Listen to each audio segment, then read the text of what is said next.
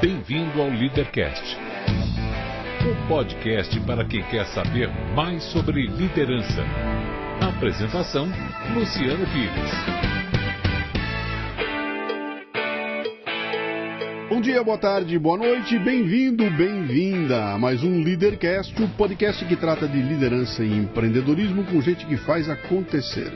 Hoje trazemos Ana Letícia, executiva que larga tudo para empreender com um carrinho de pipoca.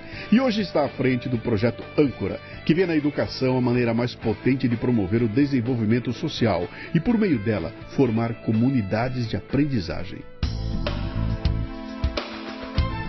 Este não é um programa de entrevistas, ele não tem perguntas programadas, não tem roteiro definido, é mais um bate-papo informal com gente que faz acontecer que vai para lugares onde nem eu nem meu convidado imaginamos. E por isso eu não me limito a fazer perguntas, mas eu dou meus pitacos também. Você está entendendo, hein? Isso aqui não é uma entrevista, é um bate-papo. O Leadercast é lançado por temporadas. Os assinantes da Confraria Café Brasil e do Café Brasil Premium têm acesso imediato à temporada completa assim que ela é lançada. Os não assinantes receberão os programas gratuitamente um por semana para assinar, acesse cafebrasilpremium.com.br. O Leadercast mantém parceria com a WeWork, um ambiente fantástico com espaços de trabalho privados ou compartilhados que ajudam a criar um mundo onde você pode ter uma vida e não apenas um trabalho. A WeWork é um lugar onde você entra como um indivíduo eu, mas se torna parte de um grande nós. www.weworkbr.com muito bem, mais um Leadercast. Como é, já é de praxe, como é que esta pessoa veio parar aqui? Foi, é, é um contato em comum, né? uma leitora, uma ouvinte dos podcasts, uma leitora dos meus textos, que postou uma matéria sobre ela, encaminhou para mim e falou: Olha que pessoa interessante para você conversar. Falei: Pô, me dá o contato que, bom, não durou, levou uma semana, já estamos frente a frente aqui. Ela já ouviu o programa, então já entende mais ou menos o que é. Você sabe que são três perguntas fundamentais e as únicas que são obrigatórias no programa, né? Uh, aliás, quando vem mulher aqui, a do meio você não precisa responder se não quiser. Tá? Então é qual é seu nome, sua idade e o que, que você faz? Eu sou Ana Letícia Maciel, 41 anos, e hoje eu sou gestora de uma ONG gestora de uma ONG. Nasceu onde, Letícia? Leti... Como é que eu te chamo? Letícia? Pode escolher. Posso escolher, tá bom. Você nasceu onde? Na cidade de Nova Friburgo, que fica na região serrana do estado do Rio. Oh, linda! É Delícia. muito legal lá, muito legal. O que, que o seu pai e sua mãe fazia, fazem? O que, que é? Qual era deles? Então, os dois aposentados. Uh, o meu pai, ele trabalhou em muitos ramos, mas no final ele estava na Receita Federal como auditor. E a minha mãe sempre foi enfermeira. Enfermeira? Uhum. Tem irmãos? Tenho uma irmã mais velha. É. Qual era o seu apelido quando você era menininha? Tissa. Tista? Tissa. Tissa. Tissa. O que, que a Tissa queria ser quando crescesse lá em Nova Friburgo? Então, engraçado isso, né? É, eu sempre tive a sensação de que eu queria ser psicóloga, porque eu realmente escolhi isso num certo momento e, e fiquei com isso na cabeça. Sua mãe Mas... tem alguma coisa a ver com isso? Nada. Ver a mãe lidando com nada? Nada, na verdade, assim, era, era um interesse pelo ser humano, assim, pelo, pelo, pelo, pela forma de pensar e de, de se uhum. comportar. Mas eu estive pensando recentemente sobre isso. Esse ano eu, eu, fiz uma, uma retrospectiva e bem lá atrás eu queria ser professora. Uhum. Eu lembro que eu brincava muito disso. Inclusive o coitado do meu pai, Uma vez eu, eu, eu insisti muito para que ele fizesse em casa, porque ele gostava de fazer, construir coisas com as mãos, e ele fez um mimeógrafo para eu poder fazer as provinhas para os meus amigos brincarem comigo. Muito bem. Então você que está nos ouvindo aí, que nasceu anteontem, que é da geração Floco de Neve e tudo mais, vá até o Google, aliás, o Google não, vai até o YouTube, Põe lá mimeógrafo, você vai ver uma traquitana esquisitíssima que funciona à base de álcool, que, meu Deus do céu, que com uma manivela você girava e era uma impressora, cara. Uma e copiadora. Era, uma, era uma, aliás, era, era uma copiadora que equivaleria a uma impressora, né? É. Porque você botava o teu material que você produzia e tirava Cópias. cópias daquilo e aquilo virava uma apostila, aquilo era fantástico. Cara, como eu usei esse negócio. Você fala o nome me vê o cheiro de álcool é, na, agora é. aqui, né, na, na, coisa aqui, né? Mas aí você. Criança tem como modelo sempre tem um professor, né? Eu olho o professor, acho que legal, talvez acho que toda criança pensa, pô, é muito legal estar lá na frente, né? Comandando a sala toda, né? Mas aí você cresceu. Você começou a crescer e resolveu buscar um caminho para a vida. Você ficou em Friburgo? Cresceu em Friburgo? Até a necessidade de sair para estudar, Tá. fazer faculdade. Foi a faculdade. E você escolheu a faculdade de. Informática. Eita! Aconteceu o seguinte, aos 15 anos, É. eh, naquela época se fazia datilografia, né? Sim. Então acho importante explicar o que, que é isso, né? Você tem um diploma de datilógrafa? Tenho. Quantas palavras por minuto? Eu não sei. 120, uma loucura. E, e aí a gente, eh, no curso de datilografia, no mesmo lugar onde tinha o curso que eu estava terminando, eh, eu estava indo para fazer a máquina elétrica e aí estava escrito do lado assim, aula de informática. Era total novidade naquela época, eu achei que era uma digitação no computador, né? Sim. E eu me lembro claramente, como se fosse hoje, a primeira aula, eu me apaixonei loucamente pela informática. E não larguei mais. Assim, é realmente uma área que eu gosto muito. O que eu entendi ao longo do tempo é que ela seria a minha ferramenta, não seria o meu fim. Mas eu fiquei mais de 20 anos na área. Mas você chegou lá, você, você ligou aquela tela verde com um Czinho apitando aqui em cima. Eu fiz isso na minha casa. Eu comprei um computador sem nunca ter usado, levei na minha casa, não sabia o que fazer com aquilo, liguei na minha casa, apertei um botão, entrou uma tela preta com um Czinho e dali não saiu nada. nunca consegui fazer coisa nenhuma, depois virou um instrumento lá na frente, mas eu não mergulhei no assunto lá, né? Ah, e é engraçado que a maioria das pessoas que eu converso, quando falo da informática e tudo, elas entram por, por videogame, né? Pelos games, é que é o caminho de entrada, você entrou direto Programação. programação. Na verdade. É, a, a primeira aula, na verdade, era um editor de texto. Só que naquela época não era Word. Sim. Né? Era o Word 123 que se chamava, que você tinha que dar comandos Não para era- poder escrever. Não era o Lotus 1, 2, 3? Lotus 123 era planilha. Tá. é Word aí, 123 era o editor de. E aí, por exemplo, para você botar uma letra maiúscula, você tinha que dar um comando. Botar um negrito, tinha que dar um comando. Então o texto ficava horroroso, dava um trabalho, mas eu achava lindo aquilo, os comandos, Uhum. né? Aí o professor falou, bom, tem um pouco além. Tem alguma coisa chamada Basic, Sim. que é uma linguagem de programação. Ele me convidou, eu fiz a aula e aí, me apaixonei pela programação, aquilo que você constrói e vê funcionando. É Sim. muito bom. E você bateu na cabeça que você ia se transformar numa profissional de. Na época não era TI, né? Uma profissional de TI. E resolveu a ponto de fazer uma faculdade fora. É, eu não, não tinha mais dúvidas. Você foi pro Rio? E Foi pra cidade do fui- Rio de Janeiro? Fui morar em Niterói Tá. para estudar no Rio, Em Que idade? Com 17. 17 anos. Você tinha parentes em Niterói? Em Niterói não, o meu pai morava no Rio na época, meus pais eram separados Tá. e ele morava no Rio. Ele dava um suporte, mas eu fui morar num pensionato. Pensionato. É outra coisa. 17 anos de idade. Vamos lá, vamos explorar isso um o pouquinho. que é um pensionato? Não, porque essas coisas são bem legais, né? Que a- a- esse programa aqui é sobre empreendedorismo e liderança, e eu gosto muito de fuçar essa tomada de decisão das pessoas. Então eu fico imaginando uma menina com 17 anos, numa cidade do interior, que vai mudar para uma grande cidade. Lá. Niterói não é a capital, mas é, é uma grande cidade, gigantesca lá, né? Para morar num pensionato, onde não tem mamãe lavando roupa, não tem ninguém fazendo sua comida, como é que é? E você ainda tem que encarar essa realidade de morar com 17 mulheres dentro de um apartamento, né? Então a sua comida que você se esforçou para fazer não tá mais lá quando você volta, né? Mas me fala dessa, dessa a decisão, quando você fala o seguinte, olha, eu quero fazer o curso e o preço para fazer o curso é sair da minha casa, onde eu estou tão confortável aqui, podia ficar aqui na boa e, e vou, vou, vou, me, vou sair do ninho.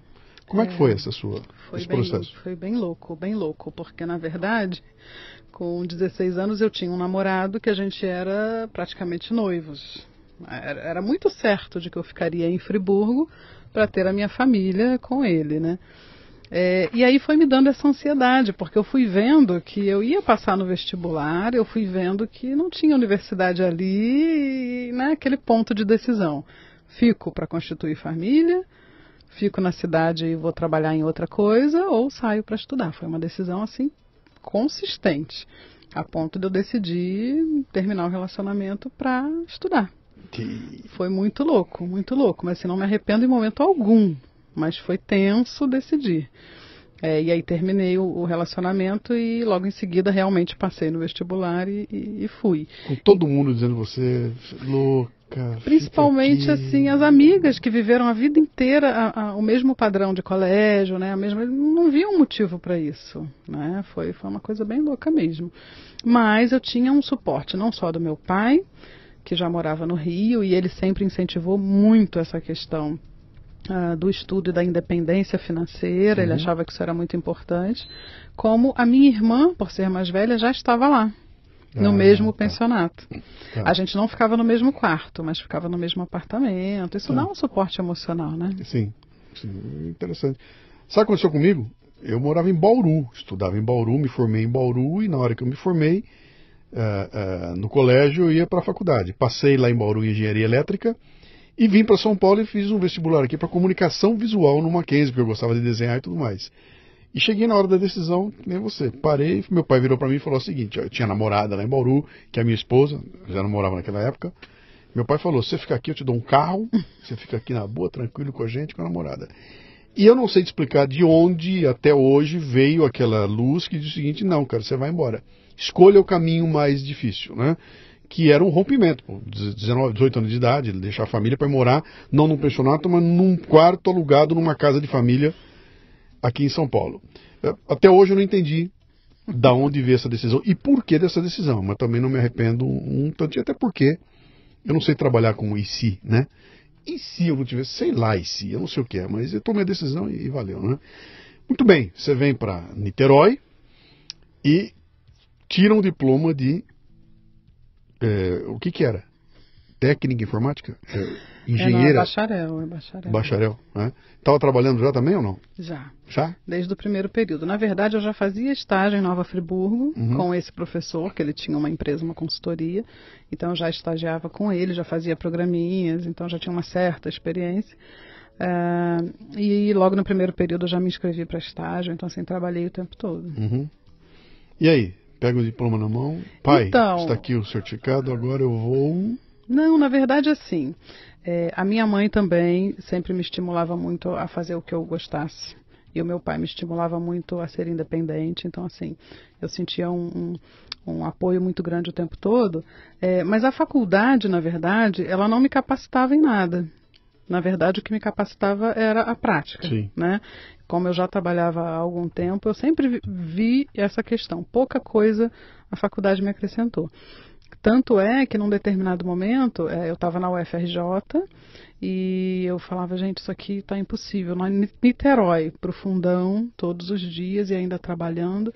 Então eu fiz um outro vestibular e fui para a UF continuei a estudar na UF. Mesmo, mesmo curso. Mesma coisa. E aí, uh, na UF já ficava mais perto de casa, já tinha toda uma facilidade, mas eu continuava com essa sensação, não estou aprendendo nada de verdade. Então, eu fiz um, um outro vestibular e fui para uma faculdade particular com o objetivo de aprender. Eu fui buscar o currículo, fui buscar os professores que estavam uh, trabalhando na época na universidade e ali realmente eu aprendi alguma coisa. Então e, eu só fui concluir. E fui pagar por isso. E fui pagar, e fui pagar por pelo estudo. E fui fazer à noite, uhum. porque eu já estava trabalhando horário integral. As universidades tinham essa dificuldade, ou era de manhã ou era tarde, então só podia ser estágio. E aí eu estava contratada, eu falei, como é que vai ser isso? Então, assim, coincidiu com essa necessidade e com a minha vontade de aprender. Uhum. E realmente, nessa faculdade eu aprendi algumas coisas e tive contato com professores que estavam no mercado. Sim. Outra história, né? E aí sim eu concluí, ou seja, eu já estava uh, trabalhando há uns, sei lá, sete anos quando eu concluía a universidade. Uhum. Uma moça numa sala com 40 ursos peludos. Exatamente. E no trabalho também. Claro, na área que você estava, aquela área, área dos nerds, os urso peludo.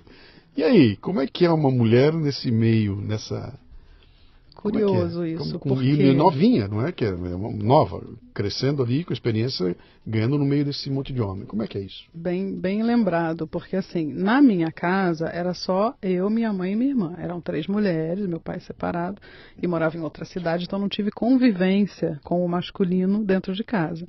Então, tanto a universidade quanto o trabalho, o tempo todo, agora recentemente, é que a informática tem mais mulheres, Sim. né?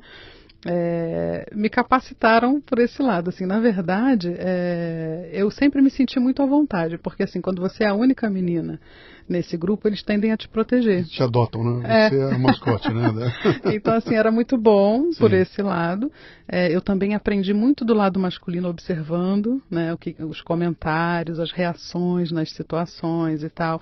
Então, hoje eu tenho a habilidade de lidar bem com o masculino em função disso, né? Uhum. De compreender como é que eles funcionam, independente se eu concordo ou não. Sim. Eu, eu consigo compreender como é que se pensa e como é que se age. Então, foi muito interessante. Mas, assim, sempre foi, para mim, mais fácil lidar com os homens do que com as mulheres no ambiente de trabalho. E... Você não é a primeira e única que me diz isso, não.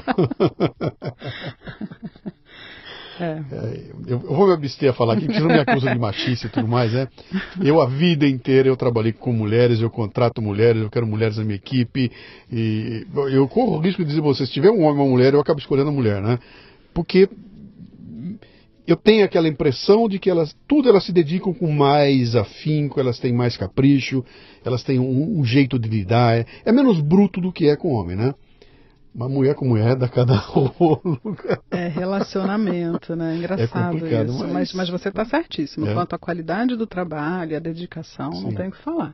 Mas Mas é- relacionamento. É isso aí.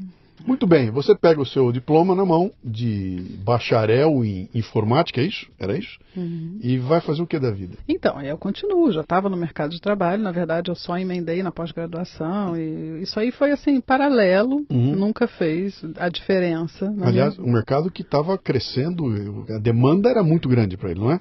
Sim. Seu mercado nunca teve crise. Nunca. Hum. Nunca. Eu acho que assim, ah, você tem muitos ramos dentro da informática, né? Sim. Então assim, eu comecei com programação, aí fui para análise de sistemas, aí depois vai para banco de dados, aí vai para coordenação. Então assim, com 23 anos eu já estava liderando equipe. Então assim, é um negócio que se você se mantiver atualizado, Uhum. pesquisando, não tem crise. Então, você com 23 anos estava numa empresa de quê? O que, que era a empresa? Era uma, era uma soft house? O que, que era?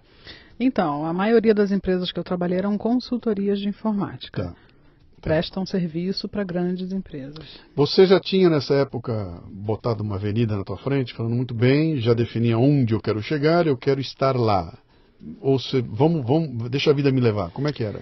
É, na verdade, assim, ah, é, uma- é um caminho um pouco natural, né? Ou, ou você se especializa na parte técnica e se aprofunda, é, o, é o caminho Y, né? Sim. Ou você é, tende para gerência, né? Então, o meu objetivo era esse, assim, eu, eu, eu tinha mais traquejo com as pessoas Ok. do que com as máquinas, né? Tá. Vamos dizer assim.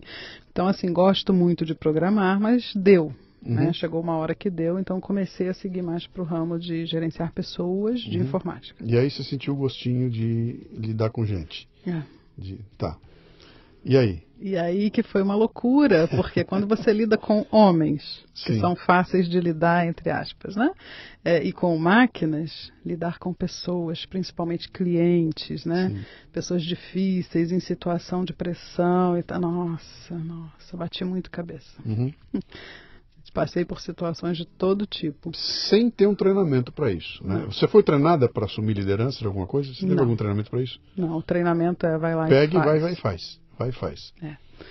É, vamos dizer que isso tudo, assim, né, nesse momento né, de capacitação nessa área, aconteceu numa empresa que foi a empresa que eu mais gostei de trabalhar, porque eles tinham, têm né, até hoje, uma área de capital humano muito forte. Então, é, eu me senti apoiada, né? Quando eu achava que, olha, a pressão está muita ou eu preciso de algum apoio, eles é, ofereciam, né? Mas foi assim, exatamente assim. Eu entrei como analista e surgiu a oportunidade, perguntaram se eu tinha interesse e vamos embora, Uhum. né? Sem, sem muito, muita explicação. Mas assim, você, se você tem esse interesse, você vê o seu superior e começa a aprender, né, Sim, na prática Vai, vai imitando, né? foi acontecendo, né? Mas ah, o trato com pessoas não é, não é só a técnica, né? Ou seja, os documentos que você tem que gerar, o tipo de procedimento que você tem que fazer. É como olhar para a pessoa e entender o que ela está falando. Deixa eu cutucar você um pouquinho então aqui agora, que é um negócio que. A gente vai dar um desvio agora, tá? Isso aqui acontece de montão na nossa história, né? Tá bom. Ah, eu gravei aqui um programa outro dia que tá- entrou na temporada 10 aqui agora, com um empreendedor que eu conheci num evento onde ele começou a falar e eu me vi nele, a gente deu risada de montão, porque o que ele falava a plateia urrava junto com ele, porque ele é vítima dos profissionais de TI. Ele é uma vítima, né? Então o que ele falou, cara, meu, meu negócio vive do meu portal. Eu preciso do portal, cara, e para mim essa turma de TI são os pedreiros do século XXI. Porque as dores de cabeça que eu tinha com o pedreiro, que foi o seguinte: eu chamo o cara, o cara vem, ele mostra as credenciais, é muito legal, eu contrato, é lindo. A primeira semana é uma maravilha, a coisa vai andando, você chega a pensar que eles vão entregar antes do prazo. E de repente começa a não aparecer e um dia o cara some. E um dia o cara some e eu fico na minha mão, eu não posso continuar porque está tudo na mão dele. E eu tô desespero. Ele falou: esse meu caso aqui dura sete anos. Ele falando, né? E a plateia urrava junto com ele, porque todo mundo tinha passado por um por um problema desse tipo. Eu estou passando agora por esse problema pela terceira ou quarta vez, né? Nossa. O que acontece? E outro dia tive uma discussão, é, não é uma discussão, uma, uma troca de, de, de ideias no, no, no, grupo que a gente participa lá, onde eu estava dizendo o seguinte: olha, para mim, não é um problema técnico isso, não é questão de incapacidade técnica, não. Isso é uma absoluta incapacidade de gerir um negócio. Os caras prometem mais que podem entregar, os caras não têm condições de gerenciar o, o, o, o processo e dão um nó na cabeça, se enrolam e, e implodem, né? O que acontece com os caras de TI? Falta essa, essa habilidade de gestão? Você que estava lá? São muitos fatores, né? Existe sim, defendendo um pouquinho o profissional de TI, uh, aquela situação em que o cliente acha que sabe o que quer, mas não sabe. Né? Então, ao longo do caminho, ele vai mudando de ideia ou uh, o técnico está fazendo exatamente o que ele pediu, mas o que ele pediu não era o que estava na cabeça dele. Né? Então, essa uh, interpretação, essa tradução do que está na cabeça do cliente para a prática é a chave do negócio. Né?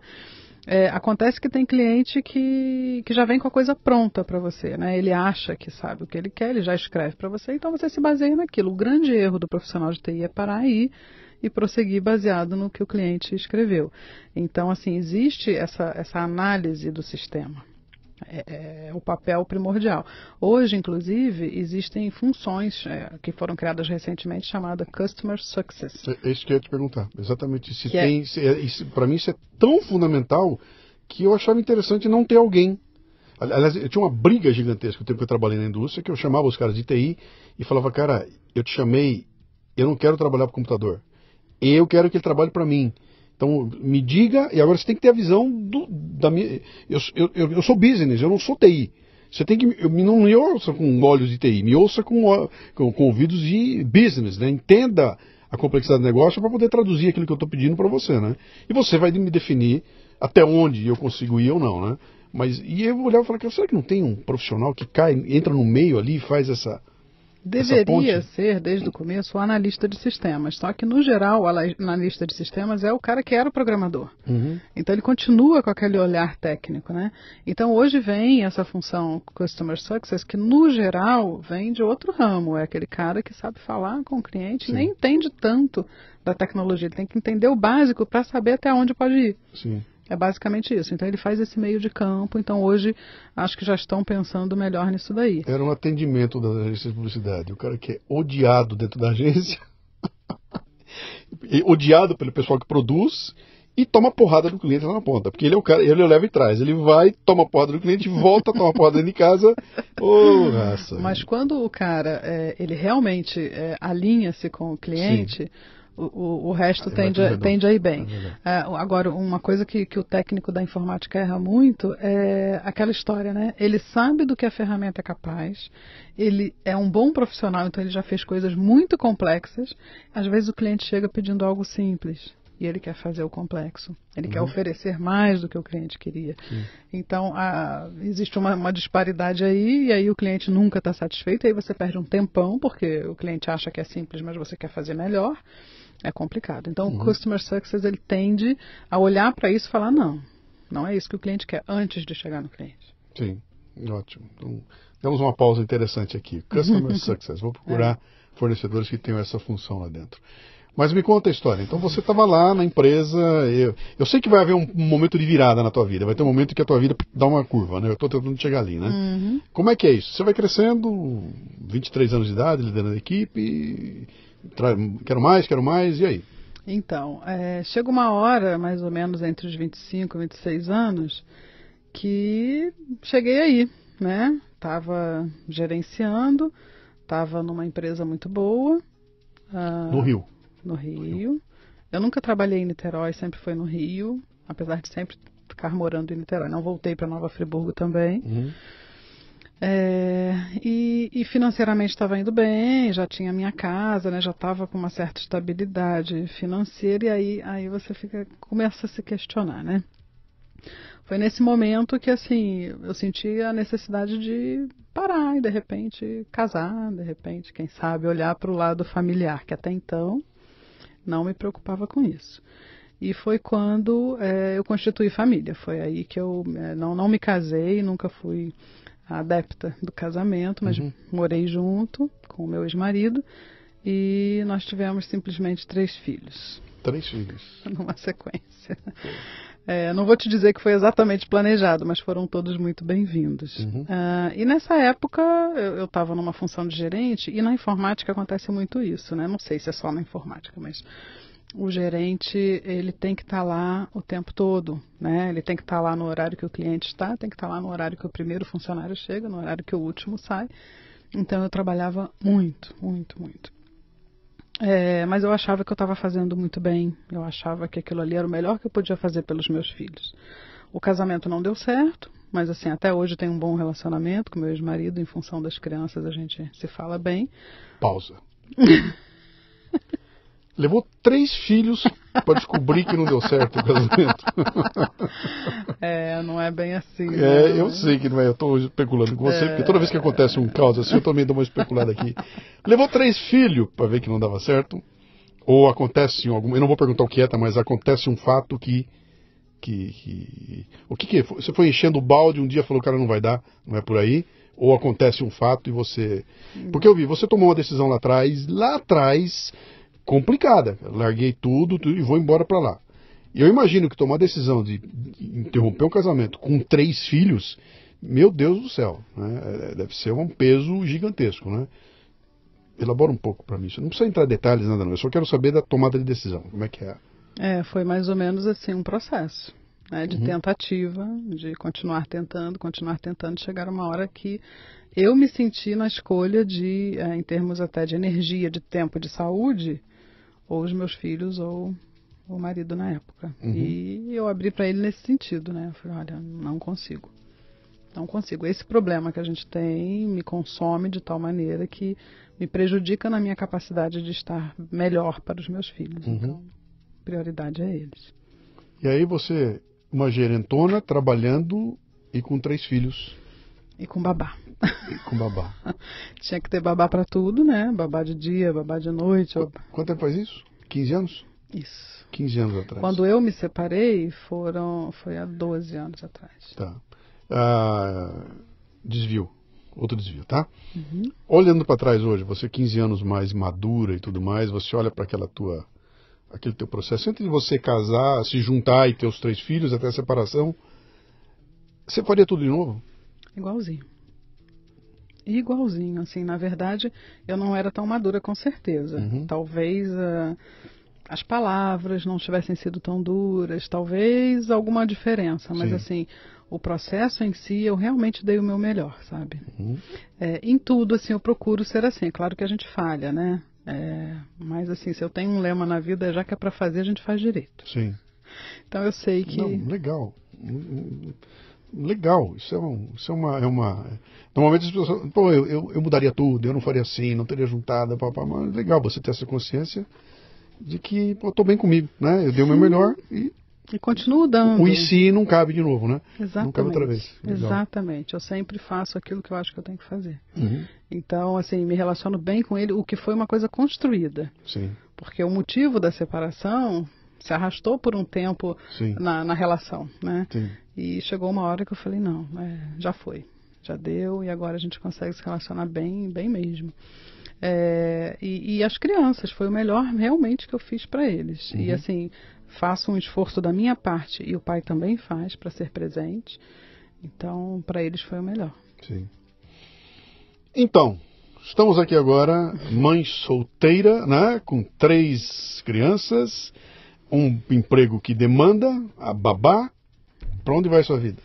Então, e aí foi assim por algum tempo até, assim, é, eu entrei num, num, formato de trabalho que eu comecei a viajar muito.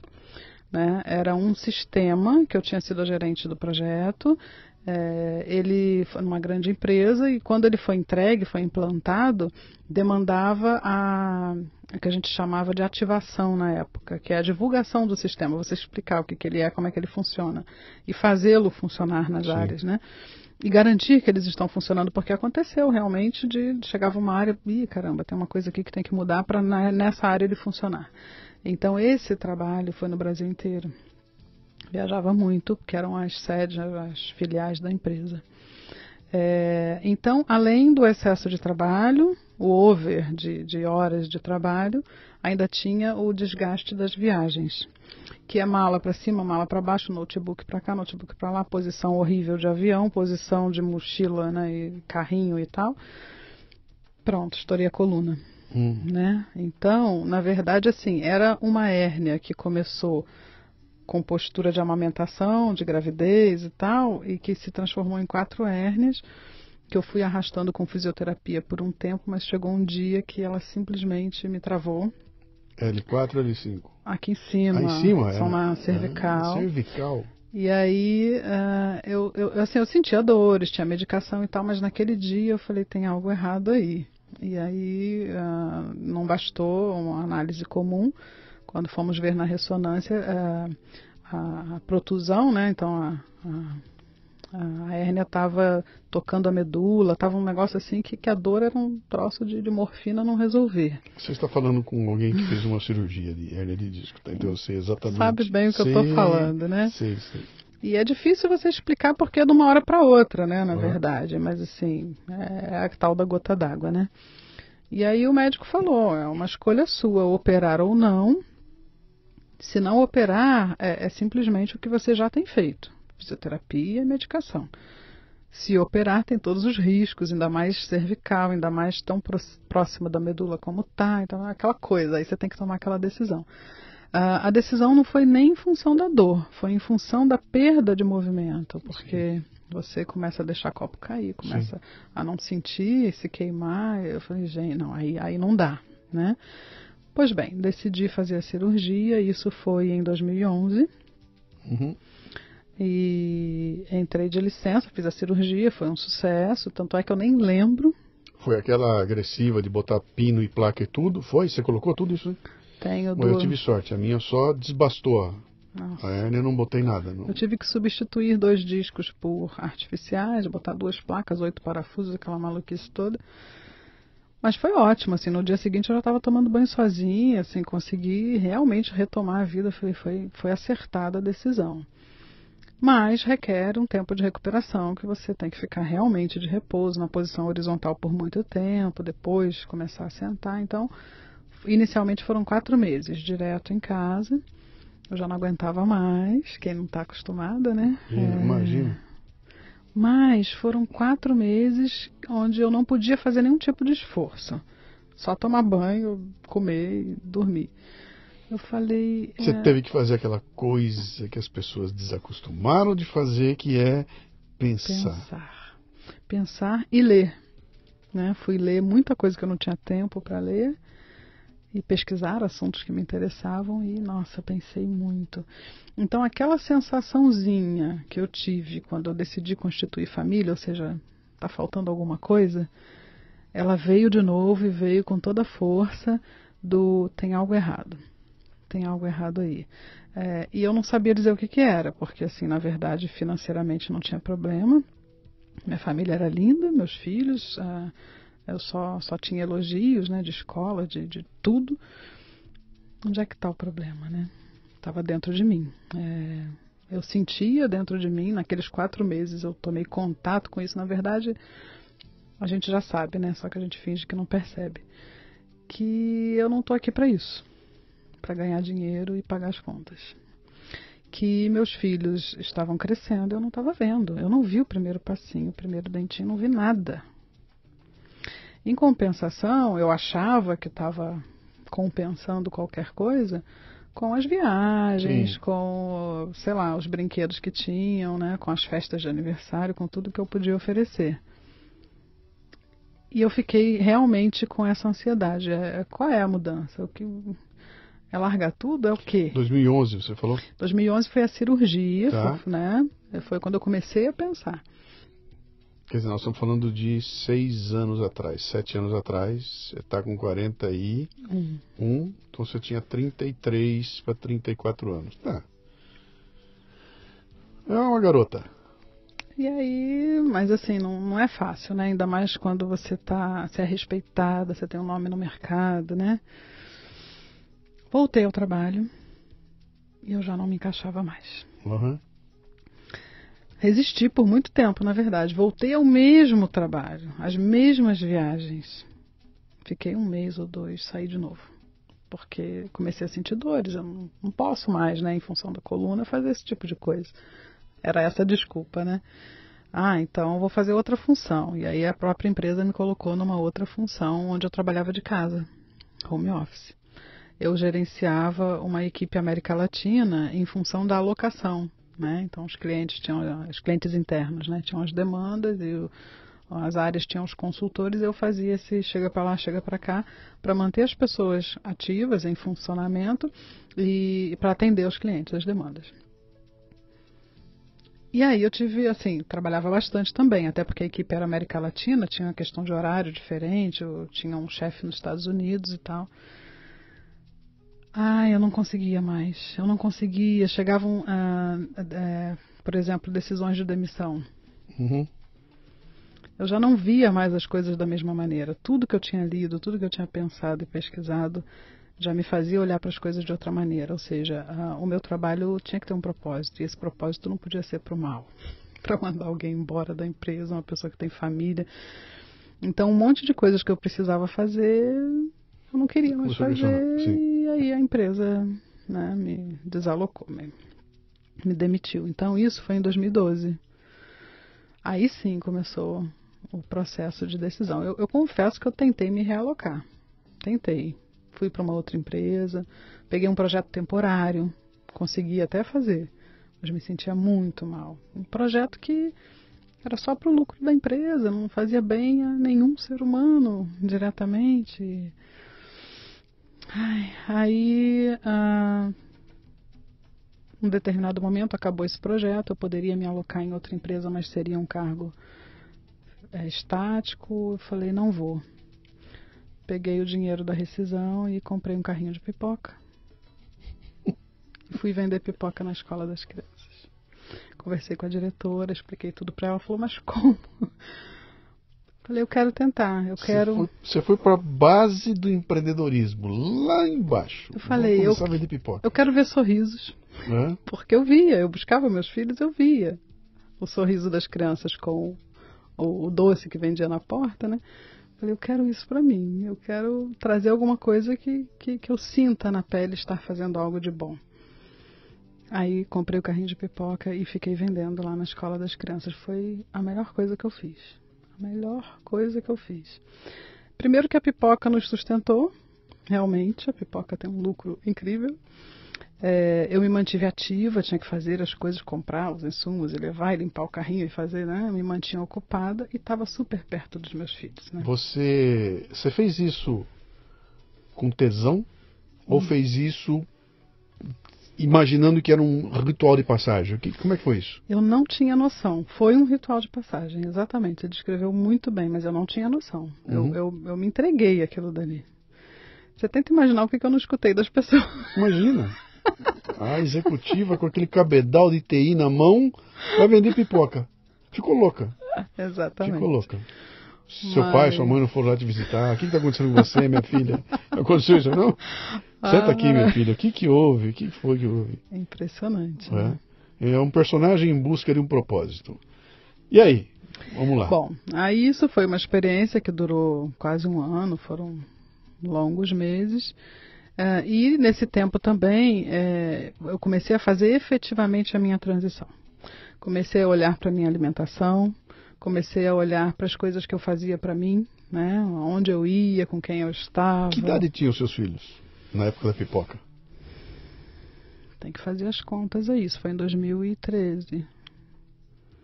2013, quatro anos, cinco anos atrás.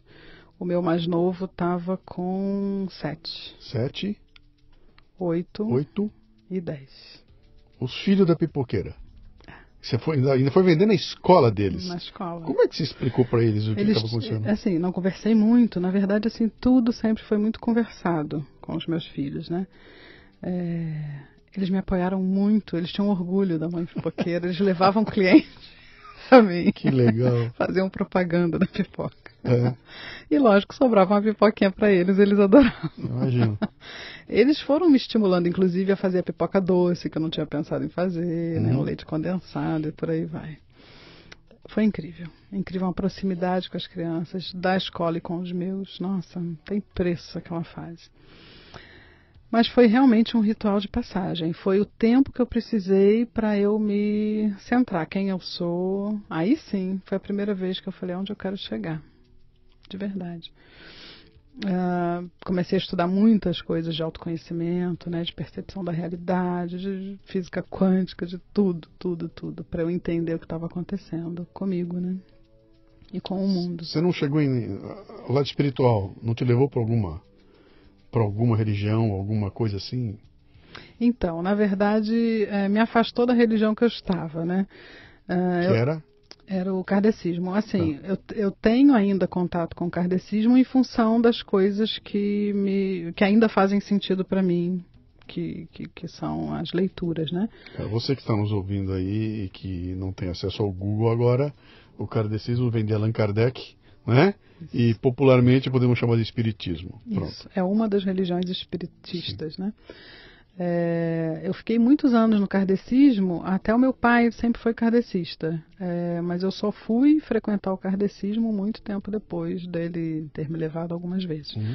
Uh, eu nunca tive exatamente uma religião, assim, eu, eu, estudei em colégios católicos e tal, mas não, não nunca me vi católica.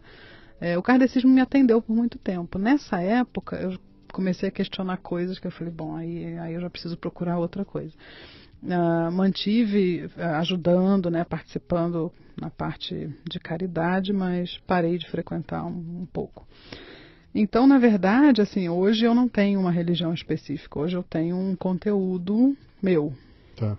né, que, que passou pelo budismo, que passou pelo taoísmo, por um monte de outras fontes e uhum. hoje compõe o que eu acredito que é a realidade, que são as coisas. E foi exatamente nessa época, de 2013 para 2014. Estamos no Rio de Janeiro ainda.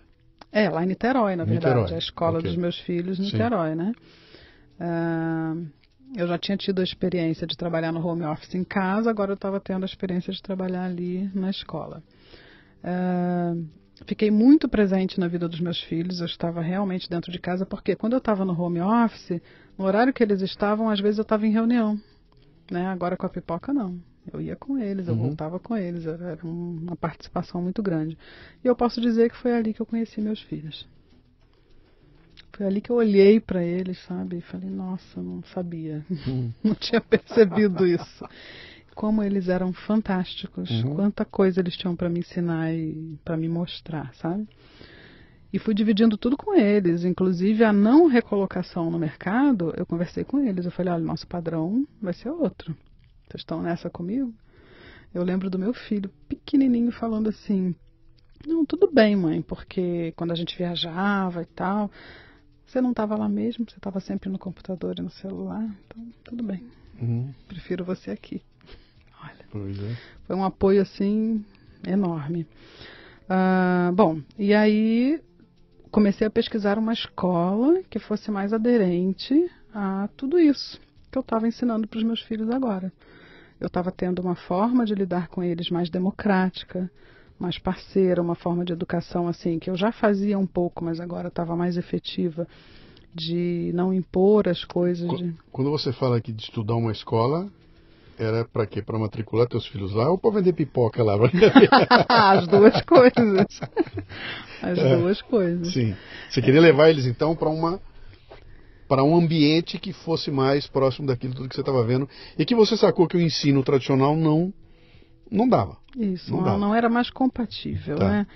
É, é, claro que eu ensinei eles a, a viver na realidade que, que se apresentava, mas, mas se tivesse condição da escola ser coerente com o que eu fazia dentro de casa, seria bem melhor, né? Uhum.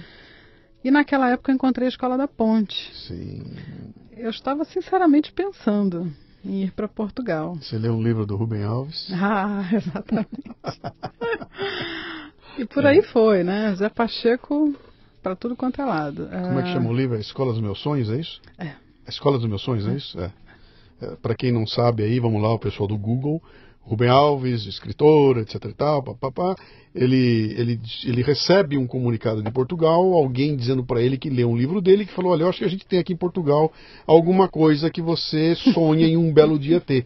E ele vai para Portugal e vai conhecer uma escola, tal da Escola da Ponte, e ele fica tão impressionado com aquilo que ele volta e ele escreve um livro chamado A Escola aqui, dos Meus Sonhos, e ali ele descreve um, uma um ambiente de escola que é, é impensável. É uma escola onde você não tem divisão por classe, de uh, idade, onde o aluno mais velho ensina o mais novo, onde quando um cara vai visitar a, história, a escola é um aluno que pega ele pela mão e que leva pela história, eh, escola inteira, onde as matérias da escola vêm do que a pressão que a sociedade está aí. Vamos falar daquilo que está acontecendo, não é uma coisa quadradinha. Então é um, é um negócio absolutamente revolucionário que quando chegou no Brasil o livro foi escrito aqui, causou um uau, todo mundo ficou maluco. Depois aquilo foi bastante combatido, acusaram o cara da escola de um monte de bobajada, uma confusão sem tamanho. Mas esse nome, Escola da Ponte, isso virou uma marca, né? Quando você fala Escola da Ponte, quem conhece o, essa questão da educação já, opa, tem coisa diferente vindo aí, né? É. Muito bem. E você olha para aquilo e fala, vou lá, quero ir lá olhar. É, eu estava bem, bem tentada a ir lá ver de perto, porque eu já tinha lido, já tinha visto os vídeos, né? Mas eu queria sentir. E comecei a questionar mesmo, será uma mudança desse porte, né? Será que eu vendo pipoca lá? Sim. é, até que o meu filho mais novo, que já vinha há alguns anos sendo convidado a se retirar das escolas, sendo né, é, suspenso por N questões, houve mais uma reunião de suspensão. E nessa reunião, a, a professora, depois da reunião, me chamou no canto e falou: Olha, você sabe que o problema não está com ele, né? Você sabe que a escola que não está pronta para alguma coisa fora do padrão, diferente, né? Aí ela falando, ai, o, meu coração fica apertado, né, de ver essa situação, ele passar por isso e, e, ele não, não tem problema. Eu falei, eu sei, por isso que eu não sei o que fazer, uhum. né? Se houvesse um problema era mais fácil, né? A gente resolveria. Uhum. Ela falou, então, tem uma escola lá em Cotia. Foi ela que me falou do projeto Âncora porque você não encontra com facilidade o projeto âncora porque ele não se vende, ele não, não é uma escola comercial, então assim, nas pesquisas todas que eu fiz ele não tinha aparecido. Isso foi em 2015. Eu falei, hum, interessante, vou pesquisar. Ela me deu as informações e aí eu fui a Cotia pesquisar. E era exatamente aquilo. Pausa. Seu filho estuda numa sala de aula onde tem mais 35 moleques. São 36 com o seu filho. 35 se encaixam e o seu filho não. Tem algum problema. Quando você diz para mim, ele não tem um problema, alguma coisa está acontecendo, então os outros 34 têm, né? O, o que, que era que não encaixava? O que, que é o déficit de atenção? É, é ultra, como é que é a super ultra dinâmico, o garoto tem uma hiperatividade, o, o que, que é? Como é que o, o que, que é que você encontrou ali? Então, é importante eu te perguntar isso, porque eu quero ver como é que você vai encaixar isso na, na, em Cotia, tá? As escolas, na verdade, não sabem, né? É, na verdade, os diagnósticos desse tipo de transtorno que eles chamam é muito difícil de ser feito, porque ele é altamente psicológico e num serzinho que não sabe se expressar ainda com Sim. clareza, né? Sim. Então, não é um exame físico que vai te dizer. O fato é que desde o jardim de infância eu lembro da, de eu ser chamada para dizer que eram necessárias quatro profissionais para dar comida para o meu filho. Então não tinha condição dele permanecer na escola. Hiperatividade. Não, eles diziam que existia um, uh, uma dificuldade de se encaixar nos padrões. Assim, eles não afirmavam que era hiperatividade. Uh, algumas simplesmente falavam, olha, não dá para ele ficar aqui. Outras falavam, você precisa fazer um diagnóstico. Só que a, a, a neuropediatra que, que a gente consulta, ela faz uns exames físicos e ela faz outros de sangue e uns testes psicológicos, né? E nunca deu nada. nada. Então você fica meio sem ação. Mas as indicações possíveis eram ou uh, déficit, uh, déficit, de atenção Sim. ou hiperatividade, ou as duas coisas, que é o TDAH, né? Transtornos de déficit de atenção e hiperatividade, tudo junto, né? E não era nenhuma coisa nem outra. Então você fica. E assim, é, e em casa eu não presenciava esse tipo de situação. Era uma criança alegre, feliz e uhum. ativa, uhum. mas eu não via o problema. Eu não precisava de quatro pessoas para alimentar meu filho, então não conseguia perceber como resolver. Ah, que grande sacada daquela professora que te chamou de lado para falar o, o problema não é ele, fantástica. Uhum. Só tenho uma gratidão gigante pela Patrícia. É, cito ela a todo que momento, legal. porque acho que ela faz isso sempre que ela acha que é necessário. Sim. Entenda, é, tem quem se encaixa e Sim. tem quem não se encaixa, realmente. Assim, não é certo nem errado. É simplesmente diferente, incompatível, né? Uh, e nesse mesmo momento, a minha filha mais velha também estava começando a ter outros tipos de problema uma pessoa que, que já está entrando na adolescência, que está começando a olhar o mundo e está querendo dar sua opinião, está querendo se colocar e também não é bem-vinda, né? É, e outra, a forma de educação que eu dava para eles em casa. Então, vou dar um exemplo, um exemplo que acho que resume tudo. Uh, eu sempre falei para eles nunca dedurarem ninguém, né? E não se colocarem nessa posição e não aceitarem serem colocados, né? Aí um dia minha filha do meio chega. Ai, mãe, hoje eu, eu tive que fazer um negócio lá na sala que, que eu acho que não foi legal. Eu falei, o quê? A professora, quando sai de sala, ela escolhe um aluno para ficar tomando conta dos outros. E quando ela volta, ela pergunta o que os outros fizeram. E ela tinha sido a escolhida. Ai, aquilo mexe demais comigo. Aí fui lá falar com a coordenadora. Eu falei: olha, você pode fazer isso com quem você quiser, mas por favor, não coloca meus filhos nessa situação de dedo duro, pelo amor de Deus, né? Então é isso, assim, uh, eles podem achar muito certo, algumas famílias podem achar isso muito certo, mas começou a gerar esse tipo de problema a educação que eu dava, já não, não dava para evoluir muito. Então, quando ela falou na, no projeto Âncora e eu vim visitar, uh, se encaixou nisso tudo, entendeu? Se encaixou na questão do meu filho é, ser uma criança que não conseguia ficar sentada por muito tempo, por quê? O conteúdo que estava sendo passado, ele adquiria com mais rapidez, terminava a atividade mais cedo e não sentia vontade de ficar sentado. Uhum. Né? Acontecia com frequência também, é, principalmente nas séries mais novinhas, quando ele era bem pequeno, dele não ficar nem dentro da sala. Ele queria ficar fora. No entanto, quando o conteúdo era cobrado, ele sabia. Ou seja, ele via que aquilo dali era um assunto que ele já sabia, então ele uhum. saía. Entende? E aí isso está errado. Aqui, o convidado que veio aqui, ele falou, ele tinha, isso, ele, ele tinha essa mesma característica. Ele falou, cara, eu, eu, eu, eu terminava tudo na frente e aí eu ficava enchendo, enchendo o saco dos alunos.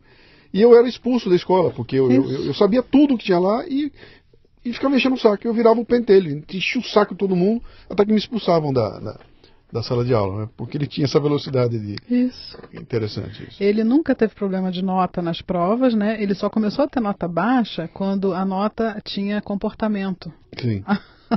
acrescentado a nota. Aí era Sim. reduzido, ele ficava com uma nota menor, mas ainda assim nunca foi abaixo da média. Então, assim, você fica sem argumento de onde é que está o problema. Uhum. Né? E você botou na cabeça que você vinha. Cara, eu vou sair de Niterói para ir para Cotia, cara. Você fala para mim, eu vou sair de Niterói para ir para o Rio de Janeiro. Vou sair de Niterói para ir para a cidade de São Paulo. Você ia sair de Niterói para ir para Cotia. Outra, por causa de um filho, você estava disposta a mudar a, a, tua vida. Porque você ia sair do, do lugar onde você nasceu, cresceu e teus filhos também, por uma mudança. Como é que, como é, que é isso? A verdade é mais do que isso, né? Porque assim, Vamos lá, a história que se sucedeu daí, né? Porque de 2015 a 2017, quando efetivamente viemos, muita coisa aconteceu, né? Sim. Então, em 2015, eu inscrevi meus filhos na lista de espera. Das, da, do projeto da, Âncora, que é uma lista de espera de duas mil crianças. É, ou seja, eu não sabia quando ou se seríamos chamados, né? Sim. Mas sentei para conversar com os três. Expliquei o que, que era, por quê. E fui trabalhando isso com eles. Eu sabia que não ia ser naquele momento, Sim. então a gente foi conversando aos poucos, né? Conforme as coisas aconteciam, esse, essas questões comportamentais na escola aconteciam, eu, eu relembrava o assunto. Olha, é hora de pensar se vocês querem assumir essa mudança, porque essa mudança envolve se afastar do pai também, né? Claro. Então, assim, as visitas que eram de 15 em 15 dias seriam inviáveis, né? Os avós, os primos e tudo mais, os amigos da escola. Sim. Eu achei que a minha filha mais velha ia ser o maior problema. Na verdade, como eu te disse, ela estava começando a enfrentar problemas na escola que ela falou assim: eu prefiro. Hoje em dia a gente tem internet, tem WhatsApp, isso aí eu resolvo com os meus amigos, né? É, e ela foi uma das que quis uhum. ir. A minha filha do meio é que a gente acompanhou um pouco mais, apesar dela ter concordado. Eu sentia que, é, né, para ela estava bem. Ela, ela era uma das que se encaixava, né? O que a gente foi trabalhando nela, eu, né, fui trabalhando com ela, foi o seguinte: é, você se encaixar, você ter uma nota boa é, é suficiente? É, é isso realmente que você quer? Ou você quer aprender de verdade? Aprender a partir da sua própria motivação e não só a, a partir de uma lista de conteúdos pré-definidos que você vai é, mostrar para os outros que você adquiriu? Será que. Né, eu fui, fui tra trabalhando isso com ela ao longo desses dois anos até a vaga se efetivar. Bom, isso, isso vindo de uma mãe que lá atrás largou a, a, a a faculdade gratuita para pagar para uma outra para poder aprender porque a outra tinha conteúdo, né? É de se esperar. Faz sentido, né? Uhum. Então vamos à nossa pausa para a continuidade aqui. É que você está citando já, a turma já deve estar meio oriçada aqui. O que, que é Projeto Ancro? O que, que você achou quando você foi lá em, em Cotia? Então, naquele momento o que eu achei foi o seguinte: é uma escola onde a criança aprende a partir da sua vontade. Ela escolhe o que ela quer estudar, o que ela quer aprender, e ela não vai aprender para fazer uma prova, porque não tem prova. Ela também não vai aprender na hora que o professor está disponível, ela vai aprender na hora que ela tem o interesse de aprender. E a partir dessa vontade dela, ela vai desenvolver outras habilidades. Então eu falei assim, é, é, isso, porque é o que eu faço dentro de casa.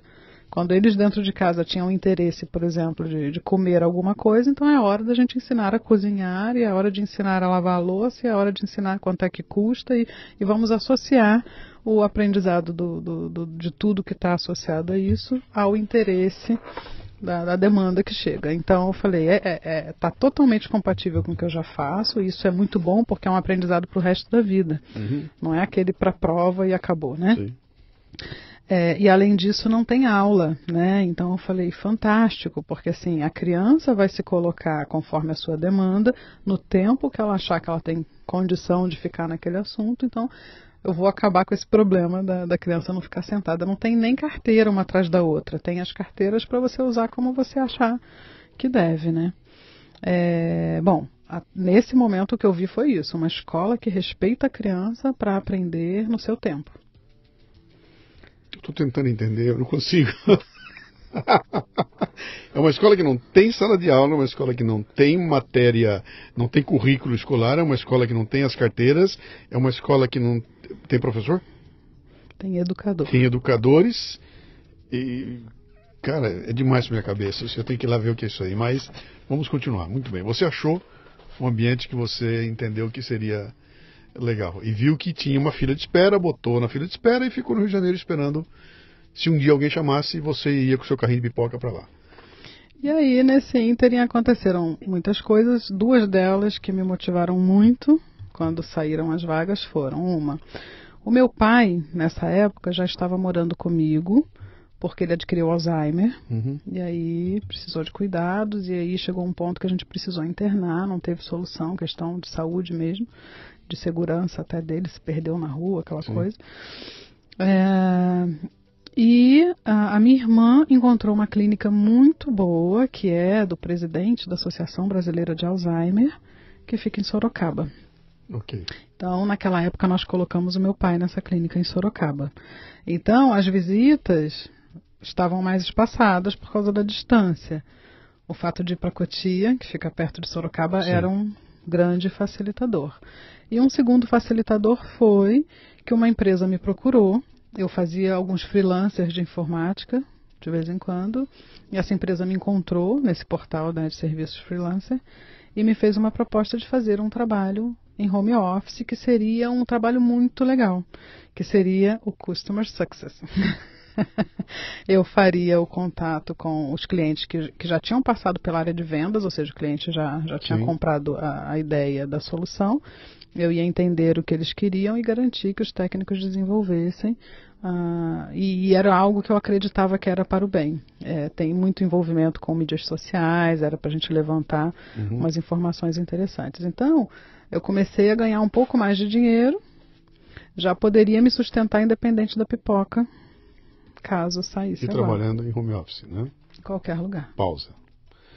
É, a gente já falou várias vezes do Customer Success. Lá atrás você falou um pouquinho como uma maneira de resolver essa questão do pessoal da TI e tudo mais. E agora você colocou um outro modelo aí que eu só quero fazer um comentário aqui. Tem muita gente começando a discutir demais essa questão do Customer Success, que hoje em dia significa o seguinte, cara, eu tenho um produto, eu tenho um serviço, eu tenho alguma coisa que você compra de mim, e eu não vou parar no momento que você compra de mim. Eu não vou parar e eu vou passar simplesmente a dar uma assistência técnica. Eu quero que você use o máximo daquilo e que você dê muito certo com a solução que eu te vendi. Portanto, eu vou querer estar junto com você e te ensinar a uhum. fazer dar certo. Eu tenho muito contato com o Rodrigo Dantas, que é da, da Vindi, que é a plataforma que eu, que eu, onde eu, eu, eu, eu compro o serviço dele para todo o processo de processamento de assinatura. De, eu tenho um projeto de assinatura recorrente que eu vendo aí. E ele me falou outro dia, falou, cara, eu tenho uma ala aqui de Customer Success, eu vou botar os caras para conversar com você.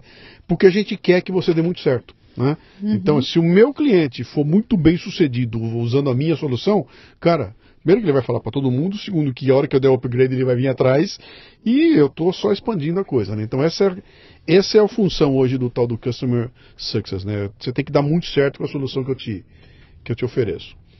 Mas aí você então tá tudo certinho. Papai tá lá, tô, já tenho trabalho, eu vou mudar. A coisa foi me levando, na verdade, é. né?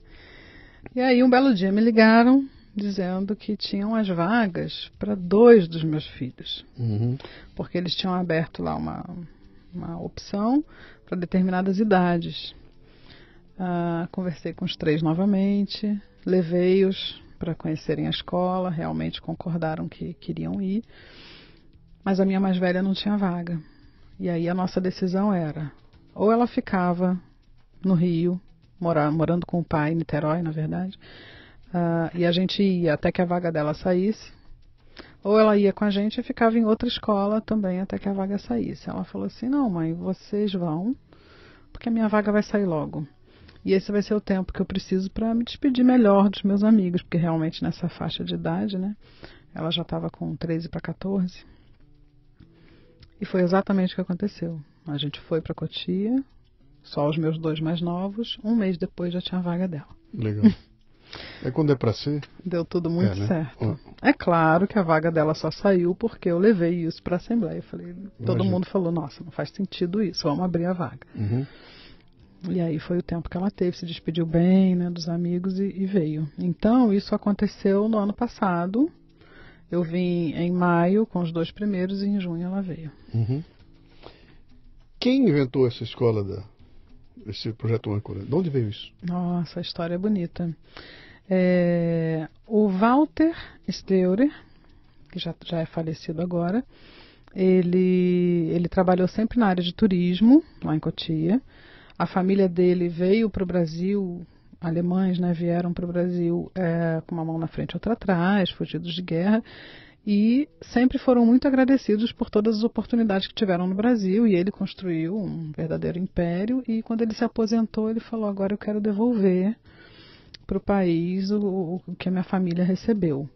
E nessa época ele fazia serviços, ele, ele ajudava financeiramente algumas igrejas católicas e conheceu a Regina que depois veio a se casar com ele, como arquiteta de uma igreja que ele estava colaborando.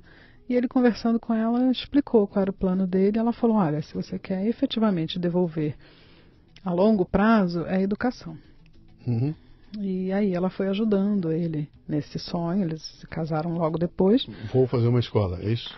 É, Vou assim, uma não uma escola, na verdade, alguma coisa na área de educação. Então, Sim. o que, que eles pensaram? Começaram com um contraturno, né? Mas, na verdade, a, o lugar ali ele foi criado em torno de um circo. Eles entenderam que era era uma forma interessante de trabalhar com a criança. Tinha a quadra esportiva, né? tinha um monte de oficinas que aconteciam, é, mas assim com um contexto uh, pedagógico já sendo aplicado, apesar de não ser uma escola, existe uma forma de lidar uhum. com a criança, com a família, com a comunidade mais democrática, né? uma forma assim uh, de, de, desenvolver a autonomia da criança. Então, assim, já existia ali um fundo pedagógico, inclusive se você... Não substituía uma escola tradicional, Não. mas complementava, em vez da criança ficar em casa ou na rua, ia lá fazer as atividades ali. Tá? Isso, e as famílias também, Sim. os pais tinham serviços profissionalizantes, cursos, né? Sim. profissionalizantes e tinha alfabetização de adultos, tinha um monte de coisas é, para a comunidade toda. O grande objetivo dessa ONG que foi criada, chamada Projeto Âncora, em 1995, era promover a cidadania okay. naquela região. Pois bem. 95? É, 95. Caramba! E aí esse contraturno, ele ficou tão fantástico que as escolas onde essas crianças estudavam começaram a ter problemas. Porque a criança... Era muito mais legal ficar lá do que na sala de aula. E a criança já não conseguia mais ser uh, quadradinha. Uhum. Ela questionava, ela era autônoma e tal, e a escola não estava pronta para isso. Então, nesse momento, o âncora começou a pensar: acho que a gente precisa ter uma escola aqui. Eles começaram a sonhar isso, é, procuraram na época o José Pacheco, por causa da Escola da Ponte. Uh, ele, na época, não pôde, tinha outros compromissos, eles continuaram pedindo autorização de funcionamento, continuaram pensando nessa pedagogia. É, e em 2011 o Walter faleceu. Uhum. Ele teve câncer e faleceu. Mas um mês antes dele falecer, o Pacheco uh, se, se, descompromissou lá e falou: agora eu posso. Sim. Então, logo em seguida ele veio e a escola foi sendo formada por, durante um ano. Ele veio capacitando, né, orientando até a questão da documentação, porque assim o MEC ele requer em princípio certos critérios, né? Você precisa apresentar. Uhum. Então, se você não tem aula e não tem prova, como é que você vai apresentar? Essa era a pergunta que eu ia fazer você. Como é que você encaixou? Como é que essa coisa se encaixou dentro de um modelo? Porque é, você pega um negócio redondo para encaixar numa forma quadrada, né? Uhum. E não ia. ou você corta as arestas, ou e aí você perdia essa, essa, essa visão. Como é que eles fizeram para é, para esse encaixe. Ele colaborou muito nesse sentido. A escola pôde abrir em 2012. O Pacheco. É, o Pacheco, o Pacheco que era o, o, homem da Escola da Ponte lá de Portugal. Ele veio para cá e ficou no Brasil isso. fazendo esse processo. Sim. Foi um ano sim. até a escola abrir. Então eu posso dizer assim. É, existem muitas questões burocráticas que eu nem respondo por todas, mas uhum. uma coisa que eu perguntei, que eu sei, é o seguinte: uh, então vamos, vamos pegar um exemplo dos meus filhos. Na primeira semana que eles chegaram na escola, estavam completamente perdidos, né? Olharam para a parede e viram uma mandala. E perguntaram para a educadora o que, que, era aquilo. Ela falou: ah, Isso aqui é uma mandala. Você gostaria de estudar o que é uma mandala? Ele, tá. Vamos estudar a mandala. Então, a educadora providenciou junto com eles o roteiro de estudo da mandala. Então vai estudar o que é a mandala, aonde ela existe. Aí tem um método. Método. Aí tem um método. A professora, a, como é, a orientadora, não sei que nome, a educadora, ela tem um método então. Isso. Capturou o interesse da criança, ela aplica o método ali. Tá. Isso. Tá. E assim, é, a criança depois vai aprendendo a fazer isso sozinha. Tá. Então, quem chegou é, é orientado, né? Então, aonde tem mandala, por quê, qual é a finalidade da mandala, quais as religiões relacionadas que usam a mandala, quais os tipos de mandala que existem, materiais usados para a confecção de mandala. Estuda todo esse contexto. Então, ela já traz um pouco ali de história, de geografia e tal, vai, vai trabalhando aquilo. E no final, para encerrar o processo, eles escolheram fazer uma mandala, escolheram a de areia, que eles acharam muito bonita, só que não é simplesmente comprar e fazer, é fazer. Então eles foram pegar areia do chão da escola, foram tingir a areia, tem que pesquisar como é que tinge a areia, como uhum. é que uhum. ela seca. E depois aquele funilzinho para você entornar a areia para construir. Sim. E eu achei a coisa mais linda quando eles chegaram em casa assim, correndo, correndo. Mãe, mãe, como é que calcula o centro da circunferência? Por quê? Porque tem que começar a construir a mandala numa mesa redonda do centro. Então vai na geometria e tal. Então a educadora vai trazendo tudo isso. Eles uhum. pesquisam, trazem o um resultado e aí construíram a mandala e ainda tem o princípio da impermanência da mandala de areia que você tem que Sim. destruir, né? E aí cada um deles participando da sua maneira, assim, um, um, sofrendo um pouco, né? Vou destruir o trabalho que fiz, o outro já pode, já pode, quero destruir. Cada um vive, vivenciando da sua maneira e encerrou, faz uma autoavaliação. Essa é a prova, vamos dizer assim, é a criança se avaliar. Presta conta a si mesmo. A si mesmo. Uhum. Se ela poderia ter dado o melhor de si, se ela acha que aquilo foi produtivo, se ela acha que ela podia ter aprofundado mais certo assunto, sei lá, ela se avalia ali. Essa autoavaliação também tem um método. Tudo, é, um tudo faz parte do tá. método. E aí acabou esse roteiro com todo esse conteúdo, a educadora vai pegar o conteúdo adquirido e vai checar no currículo do MEC item por item. Então, aquele item, por exemplo, de geometria, o centro da circunferência, ela aproveitou para trabalhar raio, uhum. diâmetro, perímetro e tal. Então pegou isso e checou lá como conteúdo adquirido. Uhum. Era genial isso. Você está falando, eu estou me lembrando. Estou me lembrando de todos os textos do Rubem Alves que eu já ouvi, já li até hoje, ele comentando isso, ele falando, ele, ele dando um exemplo de como é que uma criança aprende apanhando uma uva, né? Vou apanhar uva e não aprender, e ele descreve aquilo, é, é genial, é genial. Uhum, uhum. Mas você foi um pouco além. Você não se tornou só uma mãe que bota as crianças na escola. O que, que aconteceu ali? Aconteceu que eu cheguei, não fazia ideia de que o projeto era mais do que uma escola. Né? Quando eu estava em Niterói, eu já tinha começado a fazer trabalho voluntário. Eu escolhi uma ONG que cuidava de pessoas com HIV. Uhum. E foi uma coisa fantástica. O quanto você se expande como ser humano fazendo um trabalho voluntário, seja ele qual for, desde que você faça realmente integralmente e aí eu falei, aqui em Cotia eu preciso escolher um lugar para fazer um trabalho voluntário. Quando eu cheguei e descobri que era uma ONG que tinha outras coisas que não a escola, eu falei, então eu vou ajudar no administrativo, alguma coisa que eu tenha um background. E comecei a me envolver, não só como mãe, porque o, o, esse tipo de escola democrática, ele demanda que os pais sejam participativos, então eu já estava lá dentro pelas reuniões, assembleias e tal, mas também comecei a me colocar nas coisas que eu achei que eu podia ajudar. E aí eu fui descobrir que tem muito mais do que isso. Então, o contraturno, por exemplo, apesar de hoje ele não atender a todas as crianças, assim por questão financeira precisou num certo momento restringir o contraturno para determinadas crianças, existe um contraturno, existem atividades que estão acontecendo, existem atividades culturais que acontecem no circo, tem toda uma gama né, de coisas a, fazer ali dentro. O circo está lá, continua lá. Está lá, está lá. As crianças têm aula de Sim. circo, né? Então as crianças elas escolhem as oficinas que elas querem, né? Então os meus filhos logo de cara escolheram o circo, mas podem querer outra atividade, né? É uma questão da, da vontade. Uh, e aí eu comecei a me embrenhar no projeto de tal maneira que eu vi que a parte financeira é uma questão, toda ONG eu acho que tem essa questão. O projeto Âncora não cobra mensalidade, é uma ONG que sustenta sozinha, é, a partir de doações, então está sempre assim naquela corda bamba, né? Continua não substituindo a escola normal. Não, desde 2012 já ela começou okay. com o ensino fundamental nesse formato okay. que eu estou falando. O conteúdo adquirido ele é comprovado através dos projetos e, e roteiros. Você sai de lá com um certificado de que terminei o primeiro grau, o segundo grau, sai. Etc. Legal. Quando chega no nono ano, por exemplo, existe uma, uma revisão uhum. dos conteúdos adquiridos e aqueles que faltam são propostos tá. Para a criança poder concluir. Tá. E aí no, já tem o segundo grau agora também. Começou médio. em 95. 95 para 2018 são 23 anos. Mas a escola mesmo só em 2012. Então, mas são dois, são 23 anos. De projeto, é. Deve ter formado um monte de moleque já. Um monte de, de, gente lá. Tem muitos que estão adultos hoje que se formaram naquela escola lá. Sim. Você tem contato com, essa, com esse pessoal? Eles que... estão quase todos lá. O, o, circo tem uma atividade semanal que é só para ex-alunos. Uhum. Eles saem do trabalho e vão para lá treinar. Existem apresentações do circo dos ex-alunos. E a gente tem hoje um ex-aluno na diretoria. É mesmo. E essa molecada no mercado de trabalho em, em geral? Vocês monitoram isso? Vocês, eu, sabe, eu estou tentando buscar a consequência dessa, uhum. desse modelo. Ele, ele, ele é comprovado lá fora, a sociedade olhou para isso e falou, cara, gente que sai daí é gente especial. Como é que é?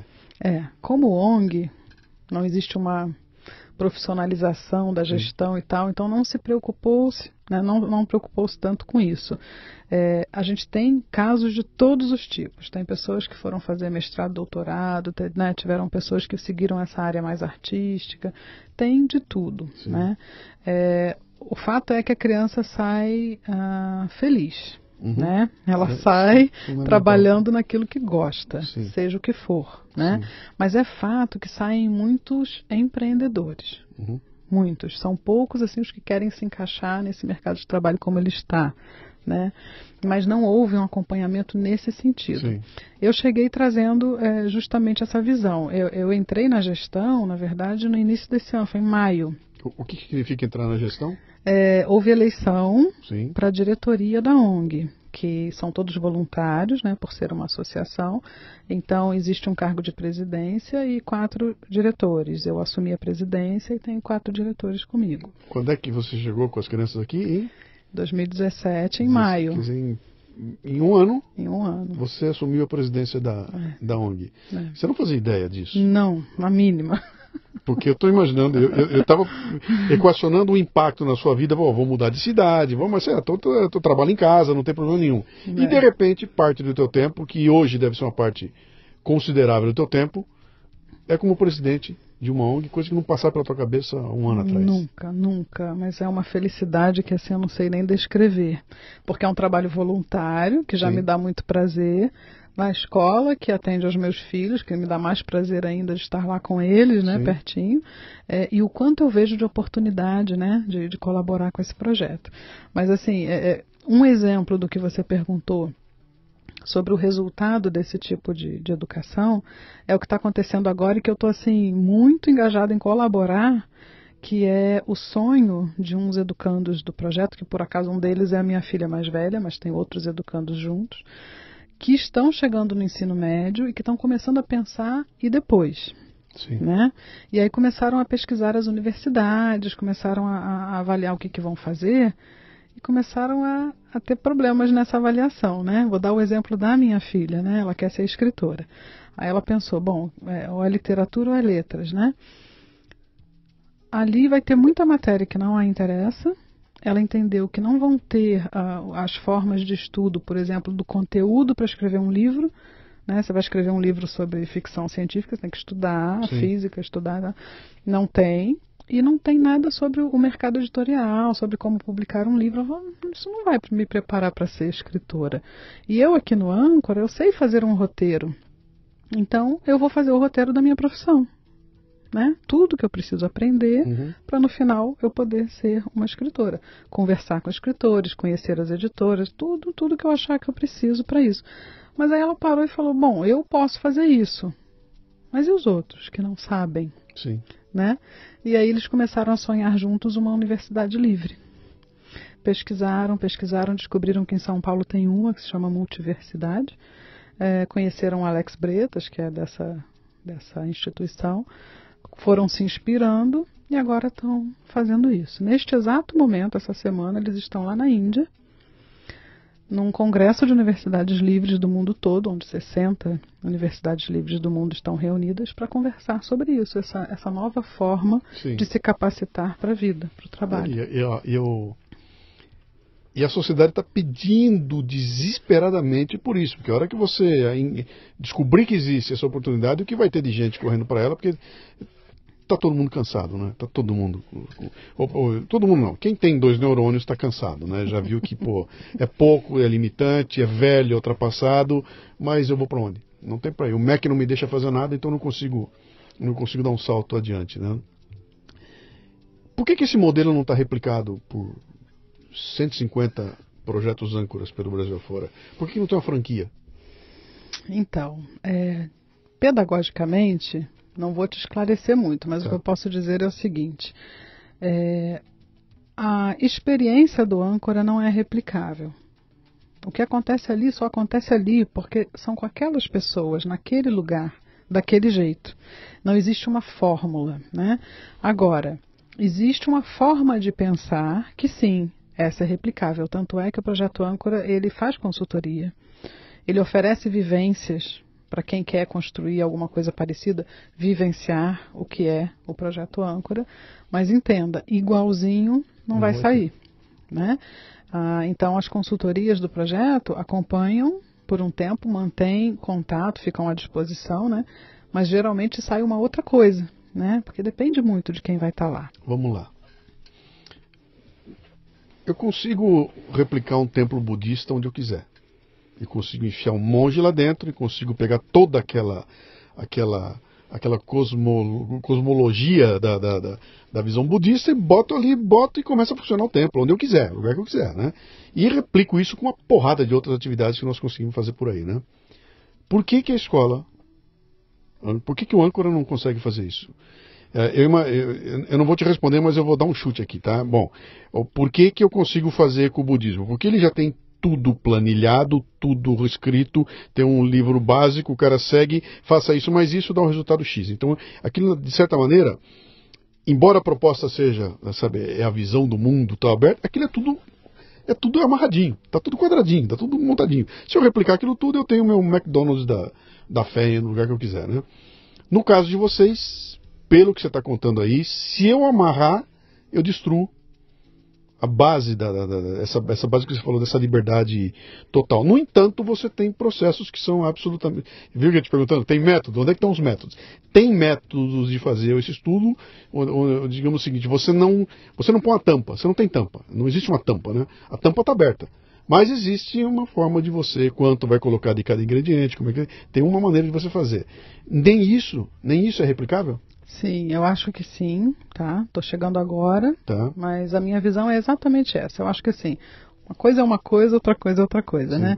Eu não posso dizer a você, por exemplo, que as ferramentas que, pedagógicas mesmo que a gente usa hoje, como por exemplo a assembleia, as rodas de conversa, os grupos de responsabilidade, tem um monte de ferramentas. É, não posso te dizer que vai continuar assim, porque todas elas são decididas pelas uhum. pessoas que estão ali, né? E são passíveis de serem extintas, de serem alteradas e, e ok, são as ferramentas pedagógicas que eu acho que a gente não tem como uh, passar adiante. A gente é. Pode dizer como estamos fazendo agora. Até porque você né? tem 23 anos de, de, tentativa e erro, né? Isso foi mudando, foi mudando e tal. Agora, sim, isso que você está dizendo, assim, ou seja, os princípios. Os princípios não mudam, sim. com certeza. Isso é, é possível de ser replicado de alguma maneira. A gente, a gente não tem braço hoje mas eu estou olhando para isso de uma outra Sim. maneira, talvez com parceiros e tal. Você já viu iniciativas parecidas de gente que veio, conheceu e implantou em outros lugares? Sim. Né? Já sim, tem, tem vários lugares. Tem. É verdade. Dizer, há opções eh, acontecendo pelo Brasil. Tem sim. Tanto é que assim, o, o projeto Âncora ele ganhou muitos prêmios, né, nacionais e internacionais, justamente sim. por causa dessa pedagogia. Então, chegam escolas ou já existentes que querem se adaptar, uhum. ou escolas totalmente novas que, que se espelharam. Sim, tem então, muitos casos. Um, um recado aqui, meus amigos do Mato Grosso que estão me ouvindo, uhum. não me pergunte por quê, mas enquanto ela fala comigo aqui, eu estou vendo aquele circuito ProSoja que eu fiz, a cidade que eu visitei no interior do Mato Grosso, onde está ali acontecendo o agronegócio, é lá que cabe isso, cara. Então, Mato Grossenses aí, vocês estão sentados em cima da grana, cara, pega o um avião, vem aqui conhecer esse projeto aqui e implementa, porque se fizer uma revolução desse tipo aí, aonde vocês estão vivendo, meu Deus do céu, vira de ponta cabeça aquele estado e depois é, vai pelo país, né? Cara, que história genial. Você está feliz? Muito. É? Muito, muito, muito. Saudade da pipoca? e do TI? Eu faço em casa. Você continua no TI? Então, quase nada. É. Quase nada. O projeto me demanda tanto. Mas né? se o projeto é voluntário, você ganha dinheiro com o quê? Com quase nada de TI que eu faço. É. e muito feliz. Sim. Muito feliz. E as crianças? Estão pintos no lixo. É. Que Não legal. querem outra coisa. É, que história interessante. Bom, não é à toa que o pessoal me recomendou conversar com você. Agora eu fiquei curiosíssimo, tá? Para para entender um pouco. Eu acho que eu vou lá te fazer uma visita. Posso? Com certeza. É, Muito bem-vindo. Vou lá querer conhecer e, e, e, e olha, fazer uma força para essa coisa se. E, e, foi muito legal você falar que vocês eh, mostram, sabe, mostram que existe para quem quiser fazer na sequência. Quem quiser conhecer, vamos lá, como é que, qual é o caminho? Primeiro eu vou num site, eu vou num Facebook, o que, o que é que existe?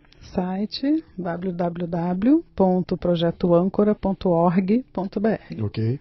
Está nas mídias sociais também? Também. Tá. Projeto Âncora. Tá. E se eu quiser botar meu filho lá, qual é o tamanho da fila? Duas mil? É isso?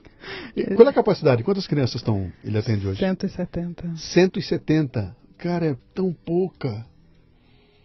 É muito pouca gente. É. E como é que esse projeto se financia? Só com doação. Doação dos voluntários que estão lá, e entidades, empresas. E... Você tem um pessoal captando? Voluntário. Voluntário que vão captar. Se alguém que nos ouviu aqui falar, cara, eu quero ajudar esse projeto, através do site, como é que entra em contato com vocês? Pelo site? Pelo site, pode meu contato está lá no site também, pode Tá. procurar, né? Quem somos nós, eu tô lá. Uhum. E eu posso deixar meu telefone aqui. É, o telefone não, deixa o Não. e-mail, deixa o e-mail que é legal. E-mail analeticia@projetoancora.org.br. analetícia.projetoancora.org.br Parabéns, viu? Adorei essa história toda. Ficou faltando um lado que é, eu quero ir ver isso ao vivo lá, mas eu gostei bem de saber essa história aí, saber que existem esses núcleos acontecendo. E achei interessantíssimo porque ninguém sabe. Eu não sabia, não fazia ideia do que era, e você falou, ele é muito low profile. Talvez a gente pudesse não, fazer um barulhinho. Começa que. Ó, isso aqui já vai fazer barulho, tá? Você nesse, nesse podcast aqui já vai ter um barulhinho acontecendo lá, mas acho que cases como o seu tem que ser contado, sabe? O, de- o seu não, o de vocês, esse case fabuloso aí tem que ser contado para todo mundo, porque dá para ver que existem maneiras de fazer as coisas funcionarem, rompendo uma porrada de paradigmas aí. Eu continuo com dificuldade de entender, porque minha cabeça, 60 anos feita daquela maneira, mas eu vou querer conhecer lá e conversar com essa molecada que tá lá, Bem assim. tá bom? Obrigado pela visita. Eu que Espero que agradeço. você tenha curtido aí. Tá Gostei bom? muito. Beijo. Obrigada. Muito bem, termina aqui mais um Leadercast. A transcrição deste programa você encontra no leadercast.com.br.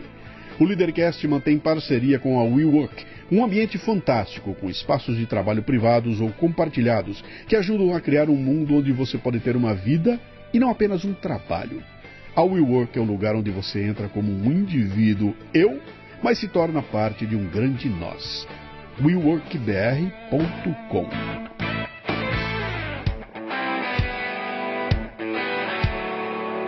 Você ouviu o Leadercast com Luciano Pires. Mais uma isca intelectual do Café Brasil. Acompanhe os programas pelo portal cafebrasil.com.br.